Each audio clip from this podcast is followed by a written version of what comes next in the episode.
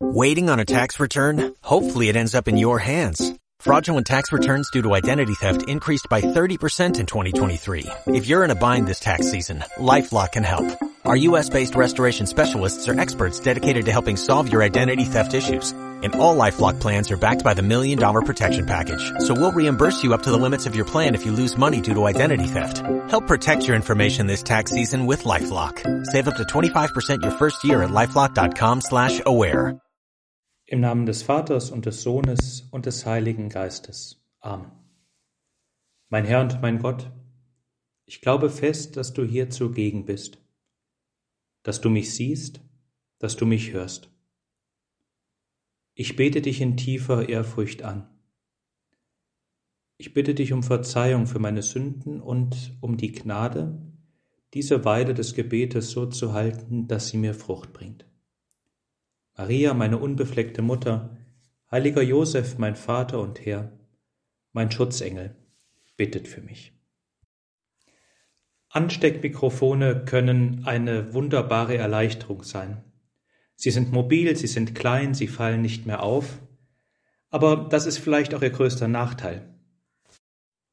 In einer großen Kathedralkirche nach der Zelebration konnte man als der Hauptzelebrant bereits in der Sakristei war, gut vernehmbar in der ganzen Kathedrale seine Worte hören. Sie haben heute wieder furchtbar mitgesungen. Und die Frau vorne rechts jedes Mal dasselbe. Der Küster, der daraufhin in die Sakristei sprintete, verhinderte wahrscheinlich Schlimmeres. Es ist wahr, alles wird irgendwie offenbar werden. Das, was wir im Geheimen sprechen, kommt irgendwie und wenn es um viele Ecken ist, an das Licht der Öffentlichkeit. Herr, es ist interessant, dass du heute im Evangelium, wo du vor so vielen Menschen sprichst, dass ein regelrechtes Gedränge, eine potenzielle Panik fast entsteht, zuerst mit deinen Jüngern genau über dieses Thema redest. Sie vor der Heuchelei warnst, die in den Pharisäern damals offensichtlich besonders ausgeprägt war. Herr, hilf auch uns, dass wir die Einheit des Lebens, die du so vollkommen verwirklicht hast, auch zu vervollkommnen versuchen. Dass das, was wir sagen, dass das, was wir äußerlich tun und für andere wahrnehmbar ist, einigermaßen mit dem übereinstimmt, was in unserem Inneren herrscht. Wir dürfen annehmen, dass der Herr den Jüngern eingeschärft hat, dass es bei der Heuchelei vor allen Dingen auch darum geht, schlecht über die anderen zu reden. Christus selbst ist es ja aufgefallen, dass die Jünger darüber diskutieren, wer der Größte ist und Abstufungen machen. In vielen dieser vergleichenden Reden kommt doch auch der Neid zum Vorschein, die Angst zu kurz zu kommen. Herr, wir wissen, dass wir in deiner Gegenwart diese Angst nicht zu haben brauchen. Dass du uns wahrnimmst, wie Zachäus auf dem Baum, dass wir in dein Sichtfeld kommen, dass wir trotz wegen unserer Schwächen deine volle Aufmerksamkeit genießen. Achten wir heute vielleicht besonders darauf, dass wir uns nicht mit dem scheinbaren perfekten Glück der anderen vergleichen. Denn das, was dort im Vergleich passiert, ist letztlich auch ein Zeichen des Misstrauens, das bei Adam und Eva seinen Anfang nahm, die Angst, dass es Gott nicht gut mit uns meinen könnte. Verhalten wir uns vor allen Dingen im kleinen Kreis, in den Klicken und Krüppchen, in denen wir sind, auch im Privaten, so dass das Reden und Handeln in der großen Öffentlichkeit Bestand haben könnte.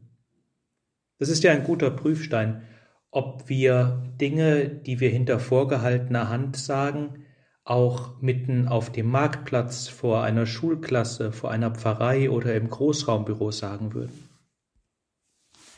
Ich fürchte, die Stelle des Evangeliums wird noch etwas gesteigert durch die Art und Weise, wie der Evangelist Lukas sie zusammenstellt und auch den Ablauf wiedergibt. Denn Jesus wendet sich nun von den Jüngern ab und spricht in allgemeineren Sätzen aber dasselbe Thema gegenüber allen Versammelten an. In der neuen Übersetzung des Evangeliums heißt es nun, euch aber, meinen Freunden, sage ich, fürchtet euch nicht vor denen, die den Leib töten, euch aber sonst nichts tun können. Herr, du bringst hier das, was scheinbar so häufig und alltäglich ist, das Lästern, das schlechte Sprechen über andere, in einen großen existenziellen Zusammenhang. Du machst deutlich, dass das, was wir schlecht über andere denken und reden, letztlich unser eigenes Inneres vergiftet. Eine Bitterkeit hineinkommen lässt in unser Leben, die letztlich keine Großzügigkeit, kein Leben und Leben lassen mehr kennt. Das ist die Hölle, von der Christus spricht. Die Hölle des Egoismus, die letztlich nur für sich selbst Sorge trägt und andere so weit von sich wegschiebt, dass sie der eigenen Selbstverwirklichung keine Gefahr mehr bereiten können. Wir wissen aus vielen Lehren der Kirche, aber auch aus der Kunst und der Kultur, dass das eine prägende Vorstellung der Hölle ist der Egoismus, der letztlich in die Einsamkeit führt, der neben sich nichts gelten lässt, der vor allen Dingen nichts Höheres neben sich selbst gelten lässt, dem man verpflichtet ist, dem man zu Dank verpflichtet wäre. Das schließt letztlich her die Annahme deines Erlösungsgeschenkes aus. Es ist ein hartes Wort, aber wir können es nicht umgehen, dass wenn Christus davon spricht, dass alles öffentlich wird, da durchaus auch der Tag der Offenbarung, der Tag des Gerichtes im Blick ist. Das, was verdeckt ist, das, was wir ganz gut durch Täuschung verbergen konnten, das wird vor Gott keinen Bestand haben, es wird aufgedeckt werden, es wird an das Tageslicht kommen. Das ist der schmerzhafte Prozess der Läuterung, das, was wir zutreffend als Fegefeuer bezeichnen, das vom Bild her aber etwas unglücklich ist. Sicher ein Ort der Reinigung, auch des Schmerzes über das, wo wir einfach ein Doppelleben geführt haben.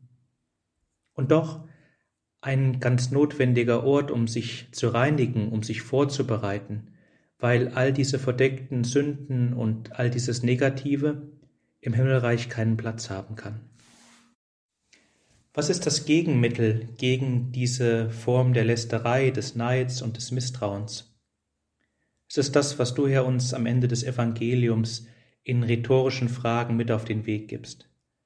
Verkauft man nicht fünf Spatzen für ein paar Pfennig, und doch vergisst du nicht einen von ihnen. Und bei uns sind sogar die Haare auf dem Kopf alle gezählt. Herr, Bewahre uns davor, dass wir andere schlechter machen, um mehr zu gelten. Lass uns in diesen Momenten daran denken, dass du uns unendlich liebst.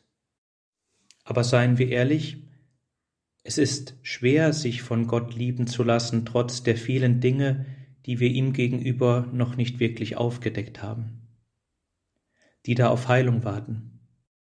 Papst Franziskus hat ganz recht, wenn er sagt, es ist viel schwerer, sich von Gott lieben zu lassen, als Gott selbst zu lieben. Das ist vielleicht das größte und auch das schwierigste Geschenk des Christentums, dass wir mit unseren Schwächen und Sünden, mit all den Fehlern, von denen wir sehr gut wissen, dass sie existieren, und es ist ja ein Zeichen der Ehrlichkeit, wenn wir sie vor dem inneren Auge immer wieder haben, dass uns Christus trotz allem und wegen all dem in die Arme schließen möchte, uns nahe sein möchte. Es wäre vielleicht eine, wenn auch etwas schwierig umsetzbare, aber ganz gute Prüfmethode, heute einfach einmal das Handy 24 Stunden mitlaufen zu lassen. Neben dem Schnarchen wird man vielleicht erschrocken und erstaunt darüber sein, was man so alles erzählt über andere, was man vor sich hin brabbelt. Es könnte ein Offenbarungsmoment für einen selbst sein, wenn man sich die Zeit nähme, diese 24 Stunden des Tages noch einmal live Revue passieren zu lassen. Vielleicht ein heilsamer Schock.